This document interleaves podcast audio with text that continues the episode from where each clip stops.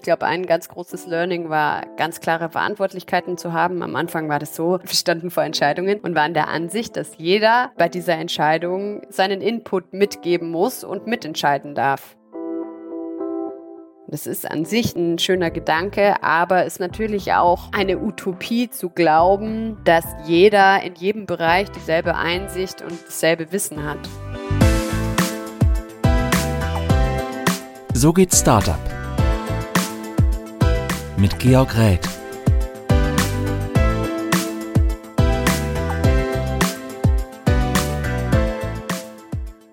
Die Gründungshistorie von AirUp liest sich wie aus einem Märchenbuch. Das Startup startet mit einem Studienprojekt und die Studierenden entwickeln eine Trinkflasche, die über Duftstoffe Geschmack vorgaukelt und kurz darauf kommen die beiden Szene-Promis Frank Thelen und Ralf Dümmel an Bord. Sie bringen die Idee dann in den Handel und nach nur zwei Monaten hat AirUp bereits zwei Millionen Euro Umsatz gemacht und kurz darauf steigt auch noch Pepsi ein. Und gerade hat das Startup den nächsten Meilenstein erreicht, nämlich eine Million verkaufte Flaschensets. Und mit der Gründerin Lena Jüngst will ich jetzt darüber sprechen, ob wirklich alles so rund lief und wie es ist, mit Freunden zu gründen.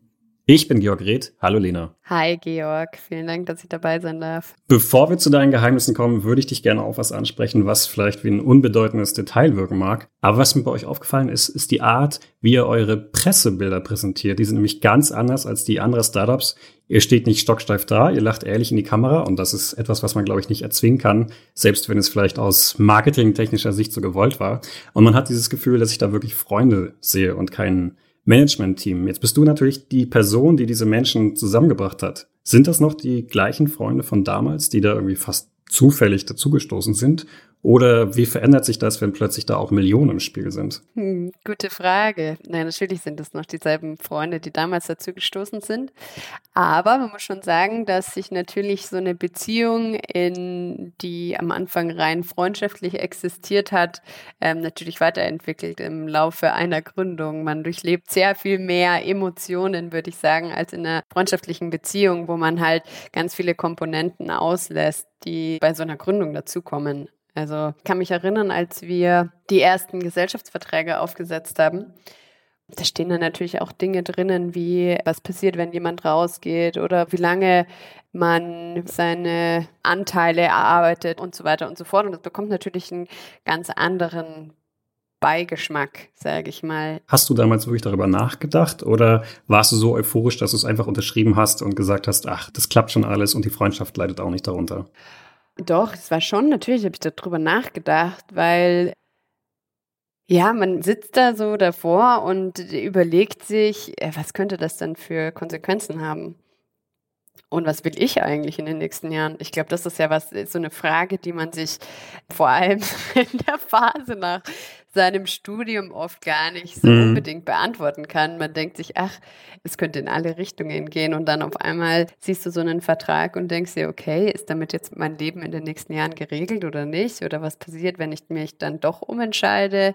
Also ich habe da schon drüber nachgedacht, aber ich habe dann irgendwann festgestellt, am Schluss kann man es eh nicht absehen und von dem her bin ich dann immer so ein bisschen einen Schritt weiter. Und natürlich, so ein Vertrag heißt nicht, dass man da nicht rauskommt. Also jeder, der irgendwann entscheidet, weiß ich nicht, das ist nicht mehr meins, könnte auch aussteigen. Das sagst du, als wenn du in der dritten Person von dir redest. Ist das für dich eine Option? Was in Zukunft kommen wird, I don't know, aber im Moment gefällt es mir wahnsinnig gut. Es hat im Laufe der Zeit, man hatte natürlich immer seine Höhen und Tiefen. Es gab auch Momente, wo ich mir dachte, so, boah, was habe ich mir damit angetan? Und dann gibt es aber Momente, wo man einfach merkt, was man für eine unglaubliche Chance bekommen hat sowas aufzuziehen und wie unglaublich cool es ist, so frei arbeiten zu können, wie wir es im Moment tun. Vor allem hm. für mich als Designerin ist das der absolute Traum jetzt. Die Themen, die ich bearbeite, das könnte ich in keinem Unternehmen nach 40 Berufsjahren machen. Hm. Und das freut mich so sehr, dass ich im Moment überhaupt keine Ambitionen habe, auszusteigen. Aber sag niemals nie. Ich habe ja gerade gesagt, eure Historie liest sich wie aus einem Szene, Märchenbuch, jetzt hast du gerade schon angedeutet, das lief natürlich nicht immer rund. Es ist auch ganz normal, dass es nicht immer rund laufen kann. Wo war das für dich das erste Mal, dass du gemerkt hast, ups, hier läuft was falsch? Uh, ich glaube, das bezieht sich so auf diese Anfangsphase. Ich habe es gerade angedeutet, diese Freiheit, die wir jetzt spüren und die Dinge, die wir jetzt machen konnten, waren am Anfang sehr begrenzt Weil, also man denkt ja immer so, wenn man jetzt so ein Start-up gründet und wenn man sich selbstständig macht, dann hat man überhaupt keine Restriktionen. Aber das ist am Anfang schon ein Irrglaube, weil man einfach nicht die Ressourcen zur Verfügung hat, um zu machen, was man will. Und dann ist man ja auch noch als Team so extrem voneinander abhängig und man muss als Team weiterkommen. Und wenn ich jetzt in die eine Richtung will und die anderen in die andere Richtung wollen, dann funktioniert das natürlich nicht. Am Anfang hat es so als Studienprojekt begonnen. Wie gesagt, dann hat man Freunde dazu geholt und es war alles total cool und man hatte die Möglichkeit, da länger dran zu arbeiten.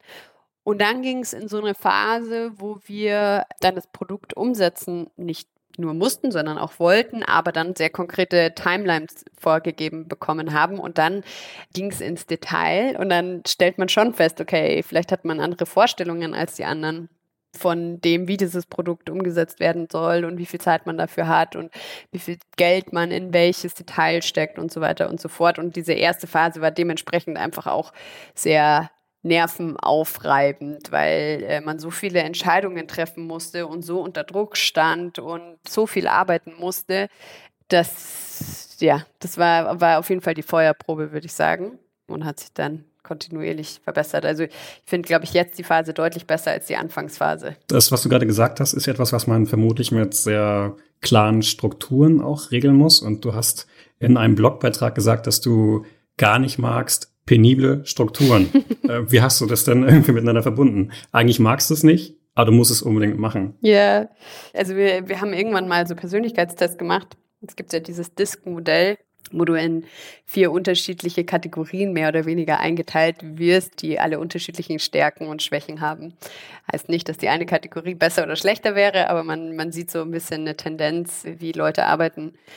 Und bei mir kam raus, ich glaube, Visionär oder Influencer oder irgendwie so. Und das hat schon ziemlich gut getroffen, wo ich gut bin. Also ich bin gut in Strategien erarbeiten, ich bin gut in Ideen erarbeiten, so die erste Phase in einem Projekt. Und dann in der Umsetzung bin ich vielleicht manchmal ein bisschen zu perfektionistisch. Da fehlt mir manchmal so an der einen oder anderen Stelle der Pragmatismus. Das musste ich mir ganz, ganz hart aneignen während der Gründungsphase. Und wenn ich das Gefühl habe, ich werde gemicromanaged, wenn mir jemand immer, immer so ein bisschen auf den Hacken steht oder so und sagt, ja, jetzt mach das und noch das und äh, das solltest du anders machen, dann ja, äh, fällt mir das schwer anzunehmen. Aber man lernt ja auch dazu und wir haben gemerkt, glaube ich, inwiefern Strukturen für uns funktionieren. Ich glaube, ein ganz großes Learning war, ganz klare Verantwortlichkeiten zu haben. Am Anfang war das so, wir standen vor Entscheidungen und waren der Ansicht, dass jeder bei dieser Entscheidung seinen Input mitgeben muss und mitentscheiden darf, weil es ist ja unser Unternehmen. Und es ist an sich eine, ein schöner Gedanke, aber es macht einen wahnsinnig langsam und es macht Diskussionen total schwer. Und es ist natürlich auch eine Utopie zu glauben, dass jeder in jedem Bereich dieselbe Einsicht und dasselbe Wissen hat. Also wenn es jetzt um Finanzen geht, da brauche ich gar nicht lang zu tun, als würde ich äh, also mit gutem Gewissen entscheiden, was wir machen sollen, weil ich einfach nicht das Wissen habe. Genauso würde ich jetzt behaupten, dass der Janis, dass es ihm schwer fallen würde, im Bereich Marke die richtigen Entscheidungen zu treffen.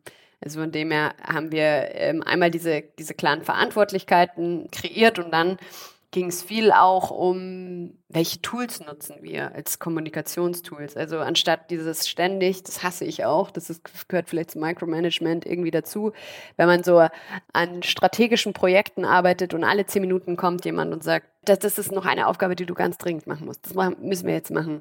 Und dein Tag zerpflückt ist in Meetings und du immer nur so 15 Minuten hast freie Zeit, um an Dingen zu arbeiten. Das ist natürlich sehr, sehr schwierig, da produktiv zu sein. Und dementsprechend haben wir gewisse Strukturen wie Meetingzeiten und äh, Meetingblocker quasi eingeführt. Wir haben, wir arbeiten mittlerweile mit einem Projektmanagement-Tool, das sich Asana nennt ähm, und da man sehr gut die Kommunikation steuern kann. Ja, das sind so, weiß ich nicht, Learnings gewesen auf dem Weg, die uns geholfen haben, Strukturen zu etablieren, die aber auch genug Freiraum lassen für jeden Einzelnen, um so da seinen, seinen Arbeitsstil quasi, ja, zu finden. Das klang gerade so, als wenn man mit einer Angestellten spricht. Du bist natürlich jetzt eine Gründerin, da würde man eigentlich mehr Freiheiten erwarten. ja, ich meine, ich bin angestellte Gründerin. Das ist so viel dazu. Ich bin äh, angestellte Gesellschafterin. Nee, natürlich. Äh, wir müssen als Team arbeiten. Ich glaube, das ist so ein altes Denken, dass man denkt, ja, wenn man den Bums gegründet hat, dann kann man alles tun und lassen, was man gut findet. Aber ich meine, schon allein, dass wir eben so ein großes Gründerteam sind, müssen wir Kompromisse finden. Und natürlich auch, wir wollen ein Team, das nicht nur unseren Vorstellungen entspricht im Sinne von genauso arbeiten, wie wir es tun, sondern am Schluss wollen wir ja möglichst viele unterschiedliche Mindsets quasi an Bord haben. Und das bedeutet auch, dass jeder so in seiner Art und Weise, wie er arbeiten kann und wie er am besten produktiv sein kann, bei uns sich in dem Konstrukt einfügen kann. Werbung Genauso vielfältig wie Startups sind auch ihre Geschichten. Eine ganz besondere steckt hinter Safdesk. Denn die Gründer Fabian Silberer und Marco Reinbold begannen ihr Business in der Garage des heimischen Bauernhofs. Gestartet mit einer einfachen Rechnungssoftware, heben sie mit Safdesk mittlerweile die Buchhaltung aufs nächste Level. Und das mit Erfolg. Mehr als 80.000 Kleinunternehmen und Selbstständige aus über 100 Branchen profitieren bereits von der cloudbasierten Buchhaltungssoftware, die Zeit und Kosten spart. Ob Rechnung, Buchhaltung oder Warenwirtschaft, profitiere auch du von Safdesk. Jetzt mit dem Code Gründerszene 100 sechs Monate gratis testen unter www.safdesk.de slash Gründerszene. Code eingeben und Vorteile genießen. Ihr seid ja 2016 mit dem Prototypen gestartet und hast gerade schon erzählt, das war ziemlich viel Arbeit. Verkauft wurde das Ganze dann äh, erst 2019. Und dann kann man sagen, äh, ging es sehr, sehr schnell. 2021, also in diesem Jahr, habt ihr dann schon eine Million Starter-Sets verkauft. Also in zwei Jahren dieses enorme Tempo hingelegt. Hast du zwischendurch gedacht, hups, halt, stopp, das geht mir jetzt eigentlich zu schnell. Ich bin noch gerade erst mit dem Studium fertig geworden. Hm. Ja, ich glaube aber, was für uns weniger präsent sind, sind diese Verkaufszahlen. Ich könnte jetzt auch sagen, ihr seid vielleicht sehr schnell dann äh, in den Mitarbeiterzahlen gestiegen. Ja, genau. Das ist wahrscheinlich der Bereich, wo es für uns sehr viel spürbarer wird, dieser starke Wachstum. Also um das in den Kontext zu setzen, wir haben zu vier beziehungsweise zu fünf gestartet. Wir waren dann kurz vor Markteintritt, glaube ich, um die acht Leute, vielleicht auch über zehn, ich bin mir gerade nicht mehr sicher. Ende des Jahres waren wir 30 Leute. Ende 2020 waren wir 80 Leute und jetzt sind wir über 170. Und das ist natürlich enorm. Wir sind vor allem während Corona gewachsen. Das hat es vielleicht sogar angenehmer gemacht, weil man so ein bisschen noch von zu Hause aus so sich daran gewöhnen konnte. Aber wenn man jetzt ins Büro geht, jetzt ist es ja wieder möglich, so klar unter Corona-Regelungen und so weiter und so fort, aber ähm, unter die ganzen neuen Leute sieht das schon manchmal verrückt und überfordernd vielleicht auf der einen Seite, auf der anderen Seite total schön auch zu sehen, die, die anfangen, sind total begeistert, bringen ganz neue Ideen rein. Bei uns, wir haben über 30 Kulturen jetzt in unsere, also Nationen sind vertreten bei uns im Team. Also also es ist ein super diverses Team und äh, es macht auf jeden Fall Spaß zu sehen, wie es wächst. Wenn ihr von 80 auf 170 in sehr, sehr kurzer Zeit euch mehr als verdoppelt habt, das ist ja normalerweise so diese Phase, wo man dann plötzlich im Beruf noch nicht mal weiß, ist es jetzt der neue Kollege, ist es der Paketbote? Man verliert ja da so ein bisschen auch diese persönliche Bindung zu den Kollegen. Oder hast du schon mit allen gesprochen? Kennst du die Namen aller Mitarbeiter? Ja, wir haben so ein paar Dinge eingeführt, damit wir auf jeden Fall jeden mal ein bisschen zumindest kennenlernen können. Du kennst also nicht die Namen aller Mitarbeiter? Doch, ich, ich habe jeden Namen natürlich gelesen und ha, habe ihn auf dem Schirm. Aber dann, weiß ich nicht, wenn ich im Büro bin und der Mitarbeiter reinkommen mit Maske ähm, und ich sie nur auf einem Bild davor gesehen habe oder mal im Video, heißt es nicht, dass ich sofort weiß, wer wer ist. Also ich brauchte schon auch ein bisschen, um die natürlich die Leute kennenzulernen, aber was ich gerade sagen wollte, wir haben zum Beispiel ein Founders Meets Newbies Meeting, wir haben eine Strategy Session, an der ich beteiligt bin mit ähm, allen Neuankömmlingen wo wir die Strategie erklären. Und diese Founders Meets Newbies Meeting, das wurde eigentlich nur eingestellt, weil wir es total wichtig finden, dass wir auch die Leute kennenlernen. Und so natürlich ist keiner mehr von uns in jedem Bewerbungsprozess beteiligt, da würden wir nichts mehr anderes machen. Und das heißt, da bekommen wir die Möglichkeit, dass die Leute uns kennenlernen, aber auch wir sie kennenlernen, dass jeder sich so ein bisschen mal vorstellen kann, nicht nur den Lebenslauf runterrattert, sondern halt auch mal so ein bisschen persönlich ein paar Dinge erzählt. Was sind Hobbys? Was macht man gerne? Woher kommt man? Und so weiter und so fort weil du gerade die Hobbys angesprochen hast, in eurem Blog hast du dich dazu auch geäußert. Da steht, Lena mag zeichnen, Farben, dann stehen noch ein paar andere Sachen, Reisen, Essen, Abhol, Spritz, Schaufenster, Shopping, äh, Musik hören und Skifahren. Wie viel Zeit hast du dafür denn noch? Wochenend. Also meine Wochenend-Hobbys. Und wenn du gerade Ski fährst und dein Gründer, Mitgründer ruft an, was passiert dann? Sagst du, ich kann gerade nicht oder äh, gehst du dann wieder an den Schreibtisch? Wahrscheinlich würde er mich nicht erreichen am Hang, oder? ja, es gibt wenig Situationen, wo wir so ad hoc reagieren müssen. Es kommt natürlich so ein bisschen auf den Bereich drauf an.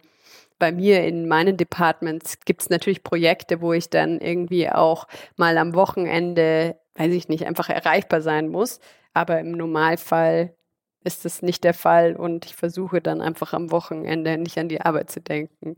Ist natürlich schwierig manchmal, aber ich habe gemerkt, dass es wahnsinnig wichtig ist, um abzuschalten, um mal rauszukommen, um auch selber produktiv zu bleiben. Also am mhm. Anfang hatte ich so eine Phase, da habe ich wirklich jeden Tag von neun bis, weiß ich nicht, elf, zwölf und dann am Wochenende auch. Und da merkst du einfach irgendwann, dass du total unproduktiv wirst, weil du auch gar nicht mehr, du kommst in so ein Hamsterrad rein und du überhaupt nicht mehr die Dinge aus einer bisschen andere Perspektive auch mal betrachten kannst. Und dafür musst du einfach mhm. manchmal rauskommen, musst mit anderen Leuten sprechen, die nichts mit der Arbeit zu tun haben, musst auch, um kreativ zu bleiben. Also ich finde so für das ganze Thema Kreativität ist Input aus, ja, außerhalb der Arbeit total wichtig auch.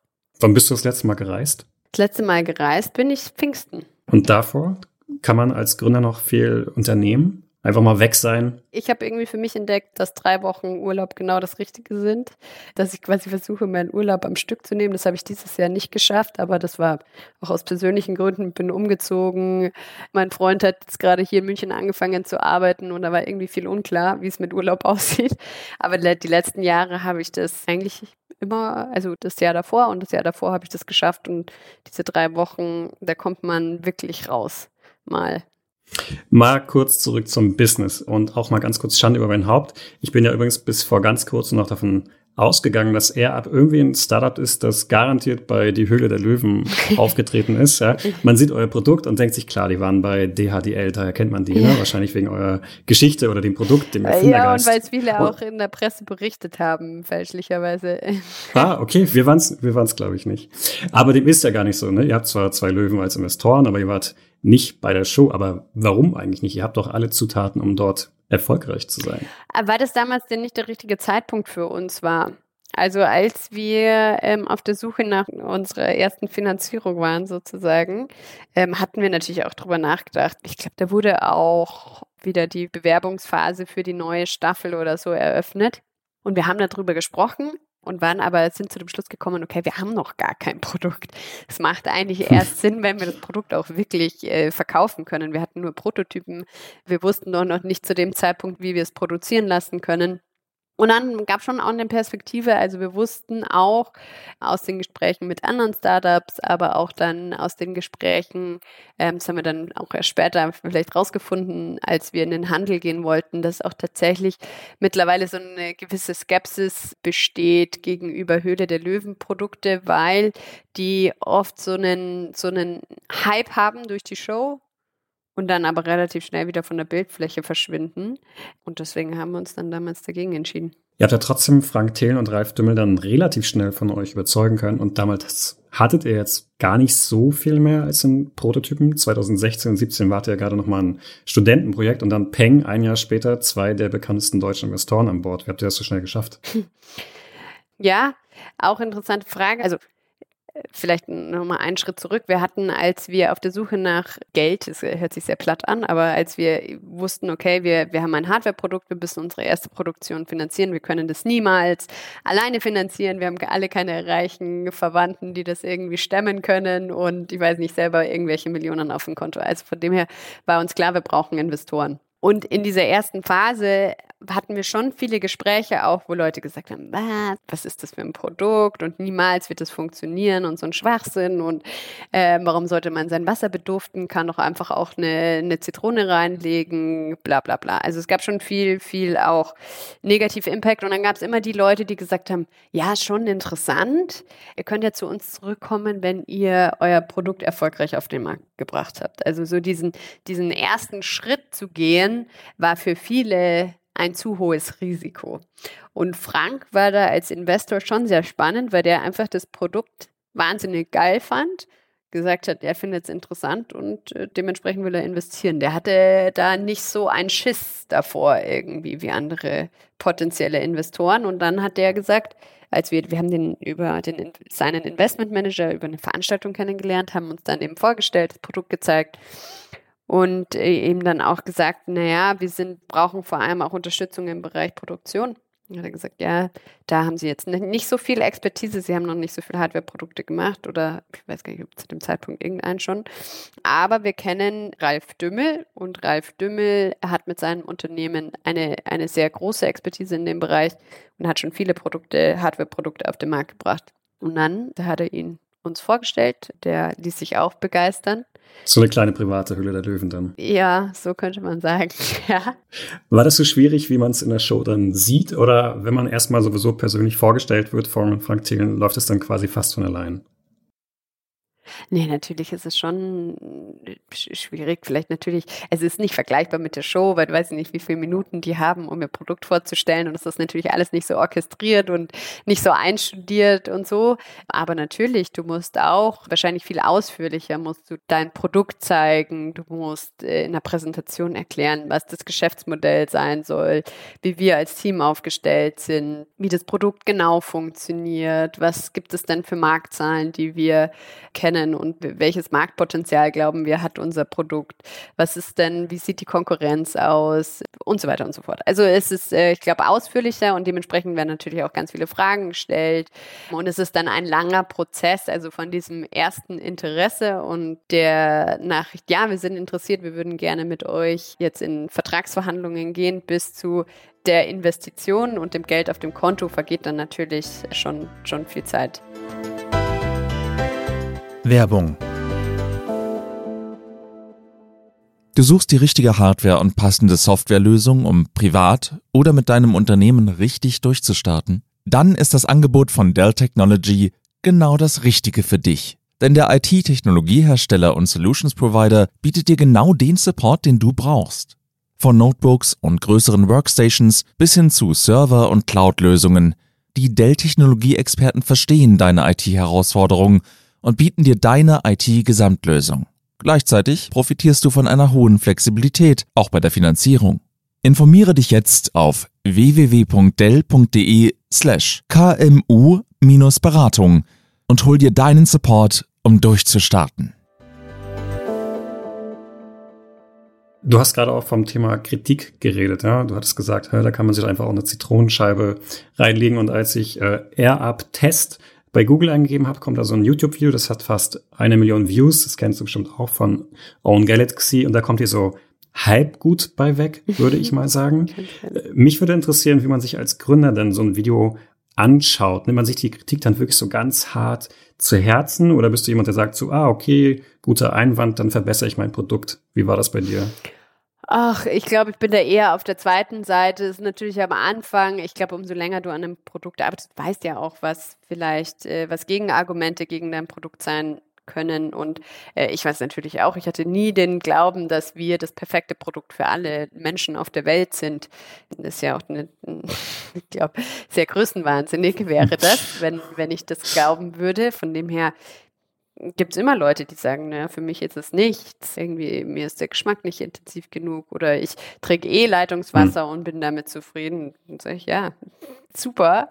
Ja, eigentlich bräuchte es mehr Leute, die nur Leitungswasser mit Leitungswasser zufrieden sind. Also von dem her habe ich überhaupt nichts dagegen einzuwenden. Ähm, aber für die Leute, für die wir interessant sind, für die haben wir hoffentlich das richtige Produkt und falls die Einwände haben und wir machen natürlich auch viel Marktforschung. Also Wir machen Umfragen mit bestehenden Kunden oder auch wenn wir in neue Märkte reingehen, machen wir immer Marktforschung vorab, wo die Leute das Produkt das erste Mal testen und da kommen natürlich immer viele Insights raus, wo wir dann auch kontinuierlich daran weiterentwickeln. Du meinst gerade, du bist ja nicht größenwahnsinnig. Jetzt hast du gerade, oder zumindest dein Unternehmen, 40 äh, Millionen gerade in der Finanzierungsrunde aufgenommen. Davor waren es nochmal 18 Millionen und davor waren es auch keine kleinen Summen. Ist das für dich inzwischen schon so eine greifbare Summe, einfach mal in einem Jahr so knapp 60 Millionen zu bekommen? Noch vor zwei, drei Jahren dürfte es das für dich ja nicht gewesen sein. Nee, ich finde Nummern sind eh meistens überhaupt nicht greifbar, um ehrlich zu sein. Also das, mittlerweile, man gewöhnt sich natürlich an solche Summen. Also man gewöhnt sich, diese Summen auszusprechen und damit zu budgetieren und denkt sich jetzt nicht mehr, oh Gott, eine Million ist ein Betrag, der da würde man sich nie dran trauen. Also so ist es nicht. Man, man verliert eine gewisse Hemmung.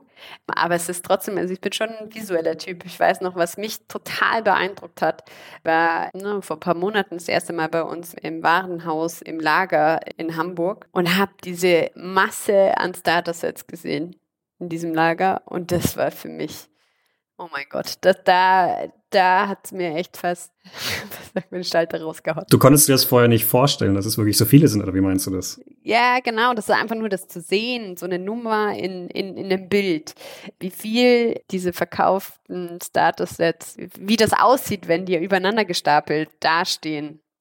Zum Beispiel bei Zucker, ich weiß auch noch, das ist ja oft so, oft hat man zu Zahlen eigentlich kein, kein Bild im Kopf. Ich kann mich erinnern, als wir äh, damals die Bachelorarbeit ähm, geschrieben oder erarbeitet haben ähm, und wir uns viel mit dem Thema Zucker beschäftigt haben, habe ich irgendwann herausgefunden, vier Gramm Zucker sind ein Teelöffel Zucker. Das hat für mich auch eine, äh, also die Perspektive extrem verändert, weil man sich denkt. Du dachtest, es wäre weniger? Ja, ja, klar. Wenn du hörst irgendwie acht Gramm Zucker, denkt man sich ja, wie viel sind schon acht Gramm? Also, weißt ja. du? Aber es sind zwei Teelöffel, dann hat das schon eine ganz andere Bedeutung. Ja. Wie weit hat eigentlich diese Bachelorarbeit den restlichen Verlauf eures Unternehmens beeinflusst? Was ich ja zum Beispiel euch total genial finde bei diesem Produkt, aus Business-Sicht zumindest, dass ihr die Kunden auch an euer System extrem bindet, ja? Und selbst wenn ihr keine Flaschen mehr verkaufen würdet, würden die Leute vielleicht eure Pets kaufen. War das damals schon so klar oder äh, wie, wie kam es dazu? Nein, das war nicht klar. Also es wäre gelogen zu sagen, wir haben uns natürlich ja, wussten auch, als Tim und ich die Bachelorarbeit gemacht haben, dass das auch ein geniales Geschäftsmodell ist. Sowas nicht. Also wir waren an dem Thema wahnsinnig interessiert. Wir waren an diesem, an dem ganzen neurowissenschaftlichen Hintergrund quasi sehr interessiert und äh, fanden den Gedanken total spannend, verantwortungsvollen Konsum attraktiv zu machen aus einer Konsumentenperspektive und äh, haben uns da vor allem um das ganze Thema Gesundheit gekümmert haben dann aber in der Produktentwicklung zum Beispiel festgestellt, okay, wir können auch einen Impact haben im Bereich Nachhaltigkeit, weil wir unser System sehr viel effizienter gestalten können als das andere Getränke mit Geschmack können, die ähm, natürlich immer in quasi Flaschen abgefüllt werden müssen und damit für relativ wenig Flüssigkeit quasi viel Plastik brauchen. Habt ihr es übrigens auch mal äh, konkret nachgerechnet? Es lag sich immer so leicht, okay, wir sparen das und das ein. Wenn ihr zum Beispiel sagt, ein Pad reicht für fünf Liter, das sind dann fünf bis zehn PET-Flaschen, die man beispielsweise spart. Natürlich kostet äh, euer Produkt in der Herstellung ja auch was und so weiter und so fort. Habt ihr es wirklich mal gegengerechnet oder ist es einfach eure Hoffnung, dass es wirklich nachhaltiger ist?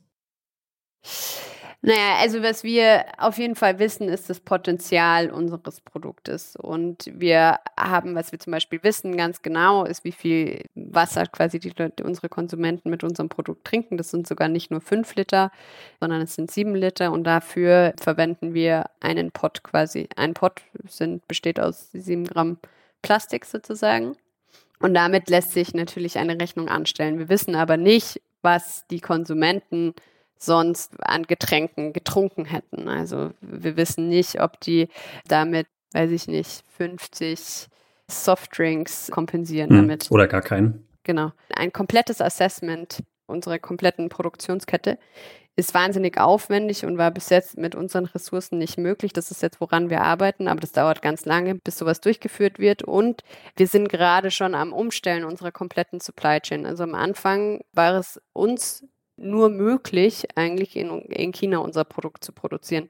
Aufgrund von finanziellen Ressourcen, aber aufgrund auch, dass wir einen Kunststoff für unsere Flasche verwenden wollten, der sehr, sehr hochwertig ist. Und dieser Kunststoff ließ sich nicht in Europa bis zu dem Zeitpunkt produzieren und dementsprechend sind wir nach China gegangen. Es war bei uns natürlich ein Dorn im Auge, weil uns das Thema Nachhaltigkeit wichtig ist. Und dementsprechend haben wir jetzt im Zuge dessen, dass wir gewachsen sind und auch mehr Ressourcen zur Verfügung haben, versuchen wir jetzt gerade unsere Produktion näher zu uns zu holen.